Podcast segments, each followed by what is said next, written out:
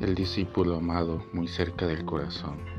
Estamos en las últimas líneas del Evangelio de Juan, un texto muy particular. El discípulo amado vuelve al centro. En el texto de hoy está la continuidad del diálogo de ayer entre Jesús y Pedro con afirmaciones misteriosas y difíciles de interpretar. Quiero invitarlos a rezar el gesto del discípulo amado que el texto ha conservado, el que se había apoyado en su pecho el discípulo amado es el más cercano al corazón de Jesús. Además, con respecto al futuro del discípulo amado, Jesús utilizó una de las expresiones más queridas de la gramática joánica. Si quiero que permanezca, el secreto del discípulo amado es este, permanecer cerca de Dios, inclinado sobre su corazón, dispuesto a mirar hacia el futuro y no reconocerse fuera del valor de permanecer.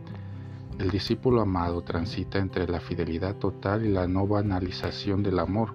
Es un amor que no puede vivir apartado de la vida verdadera, como un sarmiento que quiere dar fruto.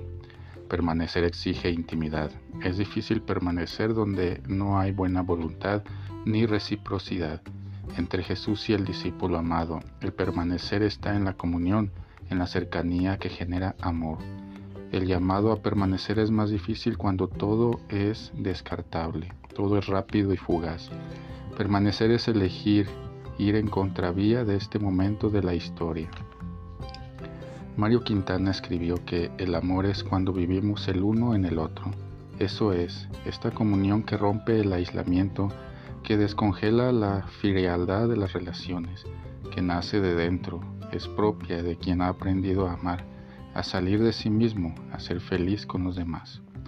El corazón de Dios es el lugar para orar, caminar y quedarse todos los días.